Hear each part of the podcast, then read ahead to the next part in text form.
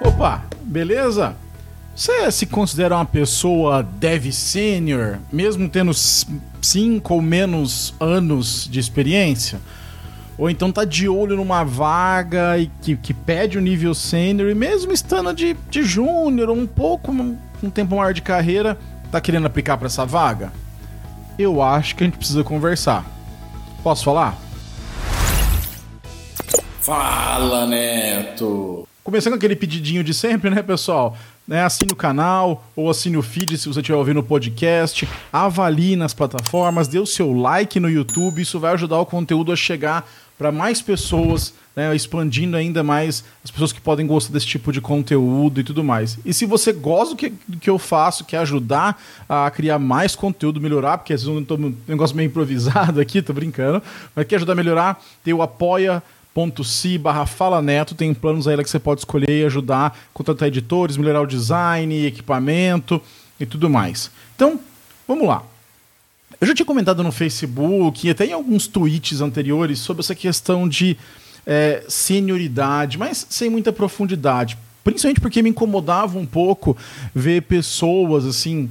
É, que eu sei que não, não, não estão num nível de maturidade tão elevado, assumindo vagas de sênior, por exemplo, ou se colocando como uma pessoa sênior, né? Mas por que que agora eu resolvi fazer um vídeo, um podcast sobre isso?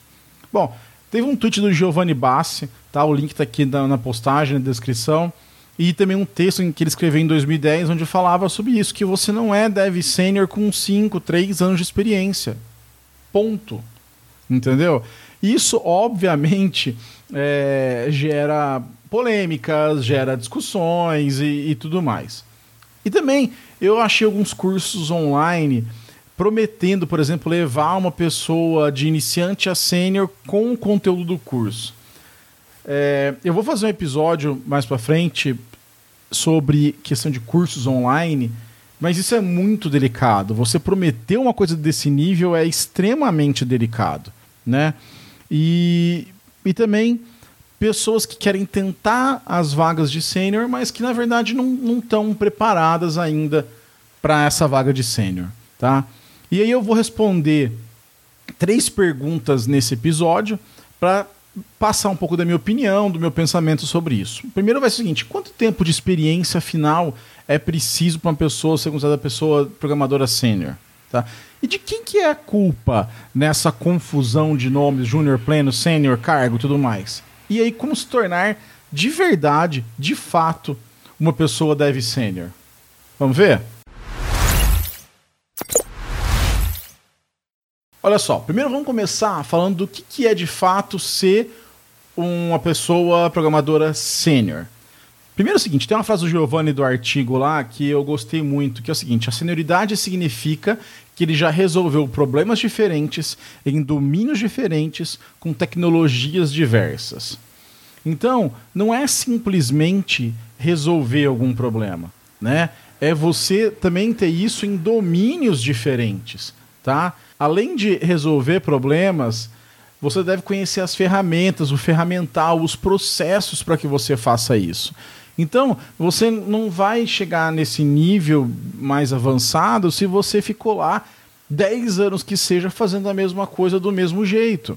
Né? Então, não é só porque você tem X anos de experiência que você já é um dev sênior. Também não estou falando sobre isso. Estamos falando em relação a, ao que essa pessoa passa, o que, que ela experiencia. Né? Então, é, também tem relacionado isso com, a, com questão de comportamento e maturidade. Então, por exemplo, como que essas pessoas lidam com estresse e conflitos? É, isso eu, posso até por mim mesmo, por exemplo. É, teve um certo momento que eu estava numa posição de sênior e que havia um certo conflito na empresa. E digamos que a minha forma de resolver aquele conflito não foi a ideal. Mas por que, que não foi a ideal? Porque eu não tinha experiência para aquele momento. Significa que eu não era um bom desenvolvedor? Não, eu, eu já me considerava um ótimo desenvolvedor naquela época, mas me faltavam ainda algumas coisas que me colocariam nesse nível de sênior. Porque mesmo você não tendo o cargo, a função, né, o papel de líder, uma pessoa sênior, ela é sim um líder nato, uma líder nata da equipe. Porque a equipe vai se basear nessa pessoa, a equipe vai procurar essa pessoa para tirar dúvidas, para resolver problemas, para buscar orientação. Né? Então, você tem que ter sim uma visão ampla do projeto, do produto que você trabalha, conhecer a equipe, respeitar a equipe e, além de tudo isso, conhecer toda a parte de como resolver problemas em domínios diferentes. Então, eu já trabalhei com lá, coisas de medicina, coisas de é, tecnologia, de vendas, e tudo isso vai me ajudar a ter uma visão muito mais ampla e entregar o que realmente está sendo proposto ali, tá bom? Tá, mas tudo isso leva tempo, sabe? Você não consegue ter todo essa, esse domínio em diferentes áreas, conhecer tecnologias diferentes em dois, três anos, sei lá, cinco anos de experiência. Isso leva tempo. Sabe, tem uma tirinha muito boa que é do monge, acho que é um monge tal, e, e o seu aprendiz, né? E ele fala: ah, como que eu consigo fazer boas escolhas? Aí fala, com experiência. E como que eu ganho experiência? Com más escolhas. Né? Então, assim, você tem que fazer passar por várias situações para que você de fato então aprenda a resolver aquelas situações, entenda o que funciona o que não funciona, é, como aquilo vai impactar no seu trabalho e, e, tudo mais, assim, sabe? Não é simplesmente eu sou bom nessa linguagem e eu sou sênior nessa linguagem. Isso são coisas totalmente diferentes, tá? Tem até uma teoria das 10 mil horas, né? Que uma pessoa para se tornar proficiente no assunto, ela tem que trabalhar 10 mil horas. Olha, eu discordo um pouco, dessa, dessa teoria aí. Na verdade, por exemplo, 10 mil horas de, em experiência em uma coisa única te garante com certeza um domínio daquele assunto, certo? Se eu gasto 10 mil horas fazendo um software para gestão fiscal de startup, de empresa no Brasil, cara, eu vou ser uma pessoa boa em programação, né? Porque afinal você programa muito, e vou conhecer o domínio ali daquela parte tributária, por exemplo, alguma coisa assim. Mas aí se eu tento uma. Eu vou ter que ajudar uma outra parte da empresa, um projeto, eu vou para uma outra empresa, onde eu vou tratar com uma outra coisa. Então, aquelas 10 mil horas que eu fiquei naquele aquele foco ali, não vai adiantar de quase nada. Entendeu? Então, assim. É bom ter essa questão das 10 mil horas, eu acho interessante, mas eu não, não acho a, teoria como um todo uma coisa é, válida. Eu acho que tem que ter o tempo mas a vivência de projeto, de produto, de equipe, sabe? Tudo isso. É legal trabalhar remoto, né? Vocês estão vendo aqui, eu estou em casa, tá, tá arrumando tudo. É muito legal trabalhar remoto, mas durante um tempo você precisa sim ter ser guiado, puxado pela mão, levado por algumas pessoas para entender de fato como desenvolver alguma coisa, sabe? Por exemplo, eu Neto Marim, né? Pessoalmente, eu não vejo alguém sendo sênior de verdade antes de 7 ou 10 anos de experiência. Porque, como eu falei, tem uma, na minha visão, tem uma diferença entre um bom executor, uma pessoa boa, que programa muito bem, que conhece boas práticas de programação, como reduzir o tempo de compilação de alguma coisa, tá? E ser referência no que faz. Porque ser referência vai além de fazer um bom código, ser referência vai além de ser uma, um, uma boa testadora. Tudo isso depende muito de como você entrega aquilo que você está participando. E, e, mais uma vez, eu estou repetindo isso: ser bom em uma linguagem não é ser sênior. Tá? Você pode ser bom em uma linguagem e, e, e, não saber como fazer um bom paradigma de um outro tipo de funcional, sei lá. Que linguagens, pessoal, em geral, tá? É, são commodities, sabe? Elas são sintaxe e gramática. Por exemplo, você pode programar em, em Java e aí tem que aprender Python, mas se você tiver um bom domínio de como fazer alguma coisa mais funcional, você vai fazer uma, uma, coisa funcional em Python mais tranquilamente. Porque o que, a, a, linguagem você vai aprender, tá? Como que eu faço uma função, como que eu faço tal coisa, é como que eu trato tal tipo de situação. No, no Python é uma linguagem que rapidamente você vai pegar.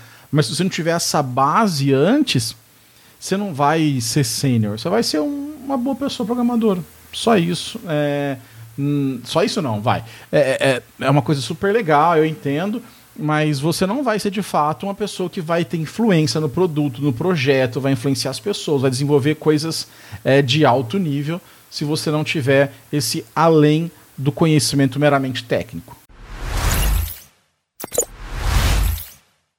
Tá bom, mas de quem que é a culpa nisso? A gente pode falar que tem alguma culpa nessa, nessa bagunça aí?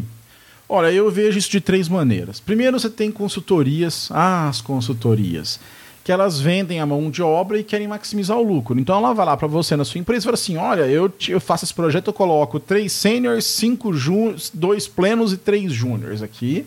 É, e essa equipe vai te entregar o projeto em X tempo. Aí essa empresa vai no mercado, lança a vaga lá no LinkedIn, no, no sei lá onde mais e aí a pessoa se candidata, ah, não, bem essa pessoa, não, ela sabe programar, mas, puta, mas tá, o seguinte, põe ela lá e vende ela como sênior. E aí, o que, que acontece? Ela fatura em cima dessa pessoa como sênior, né, porque ela recebe da empresa contratante o valor como sênior, mas ela te vendeu como. Te vendeu não, você contratado como júnior, como pleno, e aí você recebe de acordo com essa faixa salarial. Então, olha só como que as empresas estão maximizando o lucro é, tudo fazendo isso. Estou falando que toda consultoria faz isso? Não, pelo amor de Deus, tem ótimas consultorias, ótimas empresas que trabalham super sério. Mas, infelizmente, né, eu já tive experiência com clientes, experiência em parceiros, experiência na própria, experiência na própria empresa que eu trabalhava, de acontecer esse tipo de situação. E aí também, junto talvez com isso, tem a questão de empresas que são é, incapazes de mapear claramente que eles precisam de uma pessoa. Então o que acontece? Eles querem uma pessoa sênior, mas eles não sabem exatamente o que é uma pessoa sênior. Talvez uma pessoa plena para aquele cargo ia, ia funcionar certinho. E aí a pessoa é contratada como sênior, é colocada numa posição que na verdade está atuando como um pleno, né? E depois a pessoa acaba indo depois buscar talvez uma outra possibilidade, uma outra colocação como sênior. E aí fala assim, opa, peraí, mas você não é tão sênior assim, não. Então, é, tem, quando vai haver um processo seletivo, a empresa tem que pular definições claras. Por exemplo, ó, eu quero X anos de experiência com isso, conhecimento avançado nisso, proficiência em tal coisa, para que você então fale assim, não, beleza, isso aqui eu consigo, isso aqui tá, isso aqui, puta, eu tenho, eu tenho quatro anos, três anos, pediu cinco. Vai lá, você explica na sua aplicação, alguma coisa assim. Mas a, a, essa parte de critérios vai ajudar as pessoas, inclusive, a se identificarem melhor com aquela vaga. E aí isso entra no terceiro ponto que eu acho nesse de quem é a culpa, que é as próprias pessoas que se definem né, como sênior ou que buscam é, uma vaga sênior. Assim, óbvio que tem casos pontuais, anedóticos, vamos falar assim, de eu já vi isso acontecer, pessoas que têm começaram a programar e aí em dois anos é pleno e no terceiro ou quarto ano é sênior. Sabe? Isso acontece muito, por exemplo, em mercados como o de Android, onde tem uma. Hoje não tanto, mas antigamente era um mercado mais novo e tinha pouca gente ainda é, de fato muito boa nesse mercado. E aí isso acabava pela demanda que o mercado tinha, gerava algumas aberrações, vamos falar assim, de pessoas que se consideravam sênior ou se colocavam como sênior com 3, 4 anos de, de experiência no mercado né? Isso é complicado, porque você primeiro está, talvez, é, faltando autoconhecimento, você vai talvez reprovado em algum processo seletivo e vai ficar chateado, decepcionado com isso. Ou você vai entrar no trabalho e aí você não vai dar conta do que está acontecendo, vai se sentir ainda mais frustrado, síndrome do impostor, burnout, sabe? Tem um monte de coisa que pode prejudicar você, na verdade, nisso. Então, é, falta um pouco das pessoas entenderem okay, quais são as minhas limitações, quais são as minhas possibilidades, onde eu sou bom, onde eu tenho que melhorar, né? E isso muitas vezes está ligado com a busca meramente financeira. A gente sabe que a área de programação, desenvolvimento é uma área que paga bem em geral, se você comparar com as outras áreas, né? E aí a pessoa fala assim, não, quero aumentar o salário e tal. Chega uma hora que ela assim, não, eu preciso ir para sênior para aumentar meu salário. E aí você vai acabar tendo um problema, gerando uma certa confusão, gerando uma certa. Como que eu posso dizer? Decepção até da empresa que te contratou, talvez, né? Então, é, toma muito cuidado e você tem que entender. Sim, qual que é o seu nível, converse com outras pessoas, tenha uma ideia de como que você está fazendo. Tudo isso vai fazer uma diferença na hora de você aplicar para uma vaga e evoluir a sua carreira, tá bom? beleza, Neto. Tá bom, eu entendo o que você está falando, eu concordo, não concordo, mas como que eu viro um sênior de verdade? Então, quero ser uma pessoa sênior de verdade, quero ser um, uma pessoa programadora que vai trabalhar em projetos legais, que vai ajudar o time a crescer. Como que eu faço isso? Primeiro, é, é, pode soar meio pedante isso, né? Ainda mais da pessoa que já tem mais experiência, tipo, parece que eles velhos, ah, no meu tempo que era bom. Não. Mas assim, escute quem já chegou lá. As coisas que eu mais aprendi na minha carreira foi conversando com pessoas mais experientes nos eventos, na própria empresa. Sabe, baixa a bola. Às vezes você acha que aquela solução sua é a melhor do mundo e o cara fala assim: ah, isso aqui não vai dar certo porque lá na frente vai acontecer tal coisa. Então, baixa a bola, entenda, escute, Tá bom, você quer ignorar o que a pessoa falou? Você acha que a pessoa falou uma besteira? Porque também, eu falei, mais tempo de experiência, quem já chegou lá, de repente, tem um outro contexto, um outro momento de vida, uma outra visão de vida. Mas escute, é, seja um bom ouvinte, ser uma pessoa que ouve vai te abrir muitas portas, vai te trazer muitos bons relacionamentos, tá? É, e aí, não assuma compromissos maiores que você quer entregar. É muito comum, eu fiz muito isso. É, você quer quero aprender aquilo novo, você pega uma, uma feature nova do produto, você pega uma coisa nova que você quer fazer, e a hora que você vê o tempo que foi dado e o conhecimento que você tinha não era suficiente para atuar numa coisa daquela complexidade. Entendeu? Então, assim, é muito importante que você entenda quais são é, o que você quer fazer, quais são seus compromissos e entregue. Porque quanto mais você entregar, melhor você vai conseguir evoluir, tá? E aceite ajuda. Algumas vezes a gente está lá fazendo alguma coisa e a gente não sabe o caminho melhor, ou a gente quer uma opinião, code review, pair programming, sabe? Vários mecanismos desses vão te ajudar a conviver com pessoas e vão melhorar você, porque algumas coisas do seu código você não vai perceber. A pessoa que está por fora pode ver mais fácil, às vezes você está tá tão imerso naquela solução, né, que isso vai te, te ajudar. E melhor, ajude. Né? Além de aceitar ajuda, também ajude. Então, por exemplo, você aprendeu alguma coisa, compartilhe. Olha, eu li esse documento, eu li esse artigo, eu vi esse livro, achei super legal. Faça um resumo, manda uma apresentação. Se proponha a ensinar algo novo para outras pessoas. Isso é uma das formas, pelo menos para mim, que funciona muito bem para aprender. Né? E claro, vou falar aqui duas coisas que são meio, sim, óbvias, mas estude, sabe? Pegue ali um tópico que você acha que você pode melhorar. Então, por exemplo, eu no momento eu estou lendo algumas coisas sobre é, programação funcional, que é uma coisa que eu identifico como um ponto não tão é, forte na minha formação. Não trabalhei com linguagens funcionais, mas tenho visto bons é, frameworks, boas soluções usando programação funcional. Então eu quero fazer isso. Então o que eu estou fazendo? Eu estou estudando a parte teórica. Mas além disso, é importante você executar. Então o que, que eu faço? Ah, eu estou com um projetinho meu, uma coisinha pessoal, um app besta, às vezes um app de, de compartilhar frases. Mas eu quero entender como que eu posso pôr isso, por exemplo, de uma forma funcional e resolver os problemas desse app de uma forma funcional.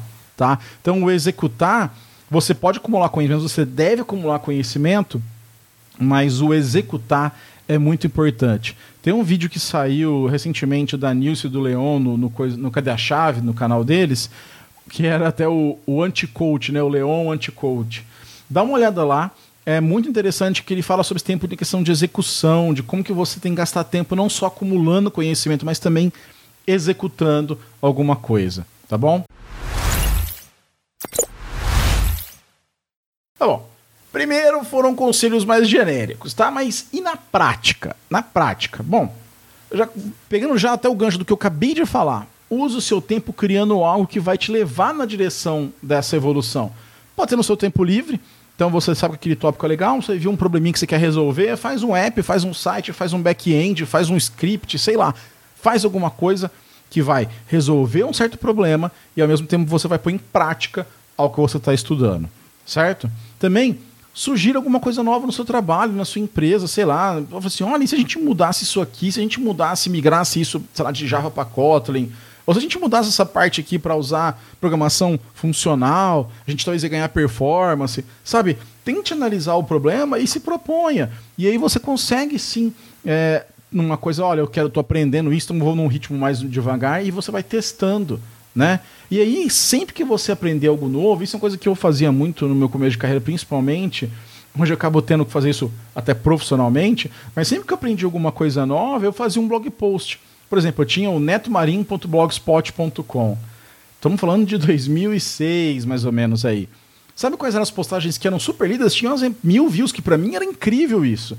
Era de como fazer um menu parecido com o do da Nokia, como fazer é, localização de strings, porque na época no J2ME não tinha uma internacionalização muito fácil. E eu publicava isso, publicava no GitHub, inclusive alguns você pode encontrar no meu GitHub. Eu ia lá, publicava, na época nem era GitHub, era SourceForge, e fazia um blog post, olha, como que eu fiz isso aqui? Isso me ajudou muito as pessoas verem o que eu estou fazendo, a receber sugestões, críticas e melhorar o que eu estava fazendo. Tá? Isso é muito bom. E também você pode fazer uma palestra. Tem vários eventos de Java, de Android, de Agile, de Python Faz uma palestra, um Lightning Talk, vai num meetup, apresenta. Sabe? Isso, eu sei que tem gente que é introvertida, que é mais difícil, mas isso vai te ajudar muito a aprender. Nem que você só faça os slides, por exemplo, e peça para alguém apresentar, ou você escreva alguma coisa simples. Só de você pôr aquilo, sabe, externar aquilo, aquilo vai, isso vai te ajudar muito a, no aprendizado e tudo mais. Outras coisas seria mais na parte de como você lida com a sua carreira. Primeiro, gente, por favor, não se torne defensor de uma linguagem, de uma plataforma tal. Entenda o mercado. Ok, não é nada de errado você gostar de .NET, de C Sharp, de Java, de Python, mas não se feche para as outras coisas. Por exemplo, eu muito tempo fui muito fechado a JavaScript, eu odiava JavaScript, pelo amor de Deus, esse negócio, sai de perto de mim com esse negócio. E é uma besteira, porque tem situações onde o JavaScript vai te ajudar. Por exemplo, quando eu fui para o time de Actions on Google, o back-end mais fácil de fazer era usando Google Cloud Functions, que é usando Node.js, que é JavaScript. E aí eu tive que estudar, tive que correr atrás de um tempo um pouco perdido que eu tive e tive que abrir minha mente. Sabe? Então, assim, é, não, não se torne fanboy, fangirl de tecnologia, empresa e, e assuntos, tá bom? Porque isso leva uma outra coisa que eu acho muito importante, que é conhecer paradigmas de programação e padrões de projeto. Sabe por quê? Porque isso vai te ajudar na hora que você estiver planejando uma coisa com a sua equipe a identificar um certo problema a ser resolvido e quais são as melhores formas que o mercado já testou, que as pessoas já testaram para resolver aquilo. Isso se você souber identificar isso, souber aplicar essas diferentes é, teorias, isso vai te levar com certeza aí sim para um nível de ser referência naquilo que você faz, o nível de senioridade, tá? Aí tem uma outra coisa mais relacionada também a dentro da carreira, que é o seguinte: tente mudar de área ou projeto na empresa de tempos em tempos. Sabe, eu, por exemplo, coisa da minha carreira, eu ficava, fiquei quatro, depois fiquei dois anos, um, dois anos e meio, um ano e meio, por quê? Porque eu estava buscando aprendizado. Tinha hora que eu chegava assim, puta, eu não estou mais aprendendo, eu não estou mais é, evoluindo, que eu estou só fazendo uma coisa repetitiva. Né? E aí eu procurava uma coisa diferente para fazer. Até que eu cheguei no Google e é uma empresa que eu gosto, que eu trabalho com coisa que eu gosto. Mas não pense que eu fiquei parado aqui, não eu já trabalhei com diversos tópicos dentro do mesmo projeto, então eu meio que mudava de projeto, vamos falar assim, dentro da minha área. Eu fui para uma outra área para trabalhar com Actions on Google, voltei aqui para o Brasil e voltei para a parte de Android, mas agora trabalhando com parceiros, ou seja, um outro conjunto de habilidades que eu tenho que desenvolver. Entendeu? É, isso faz muito bem, isso, isso vai ampliar a sua visão de mundo de uma forma que talvez é, você não teria isso ficando 5, 7, 10 anos numa mesma empresa, fazendo a mesma coisa por esse tempo todo, tá? E uma coisa que eu costumo comentar, talvez um pouco de ranço meu das minhas épocas anteriores, mas é o seguinte, gente, parem de perguntar por perguntar.